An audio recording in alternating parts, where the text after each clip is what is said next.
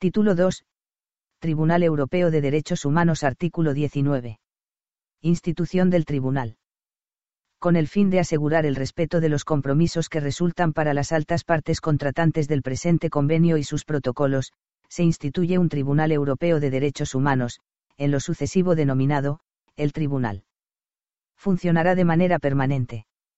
Artículo 20. Número de jueces. El tribunal se compondrá de un número de jueces igual al de las altas partes contratantes. Artículo 21. Condiciones de ejercicio de sus funciones. 1 los jueces deberán gozar de la más alta consideración moral y reunir las condiciones requeridas para el ejercicio de altas funciones judiciales o ser jurisconsultos de reconocida competencia. 2. Los jueces formarán parte del tribunal a título individual. 3. Durante su mandato, los jueces no podrán ejercer ninguna actividad que sea incompatible con las exigencias de su independencia, imparcialidad o disponibilidad necesaria para una actividad ejercida a tiempo completo, cualquier cuestión que se suscite en torno a la aplicación de este párrafo será dirimida por el tribunal. Artículo 22. Elección de los jueces.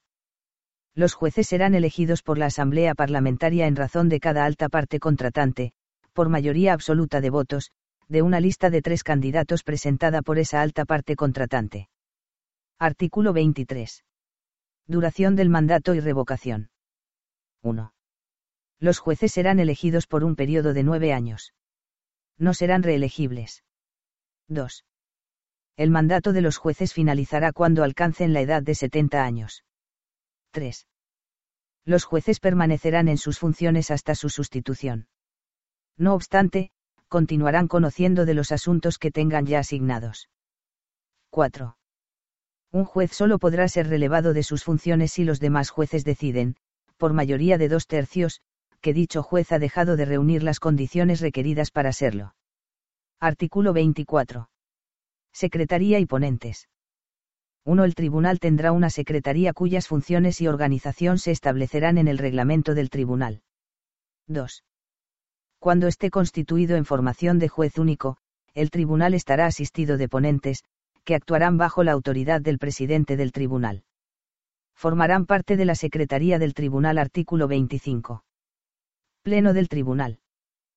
El Tribunal, reunido en pleno, a, elegirá, por un periodo de tres años, a su presidente y a uno o dos vicepresidentes, que serán reelegibles, b, constituirá salas por un periodo determinado, c, elegirá a los presidentes de las salas del tribunal, que serán reelegibles, d, aprobará su reglamento, e, elegirá al secretario y a uno o varios secretarios adjuntos, f, formulará cualquier solicitud con arreglo al párrafo 2 del artículo 26. Artículo 26. Formación de juez único comités, salas y gran sala. 1. Para el examen de los asuntos que se le sometan, el tribunal actuará en formación de juez único, en comités compuestos por tres jueces, en salas de siete jueces y en una gran sala de 17 jueces. Las salas del tribunal constituirán los comités por un periodo determinado. 2. Cuando el Pleno del Tribunal así lo solicite, el Comité de Ministros podrá, por decisión unánime y por un periodo determinado, reducir a cinco el número de jueces de las salas. 3. Cuando actúe en formación de juez único, ningún juez podrá examinar una solicitud contra la alta parte contratante en cuya representación fue elegido dicho juez. 4.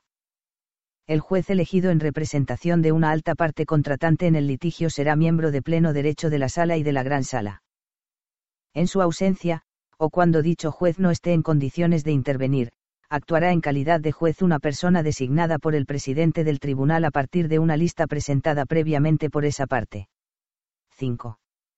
Formarán también parte de la gran sala el presidente del tribunal, los vicepresidentes, los presidentes de las salas y demás jueces designados de conformidad con el reglamento del tribunal.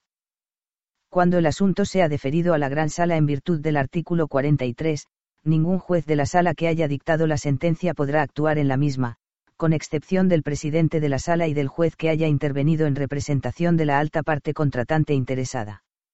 Artículo 27. Competencias de los jueces únicos. 1.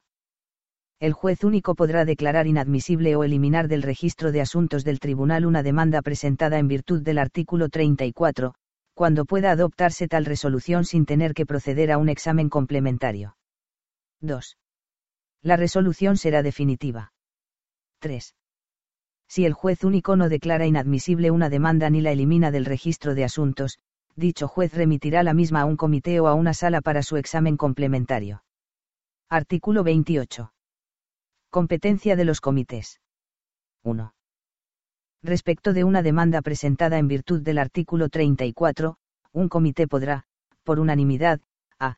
declarar la misma inadmisible o eliminarla del registro de asuntos, cuando pueda adoptarse tal resolución sin tener que proceder a un examen complementario, o b.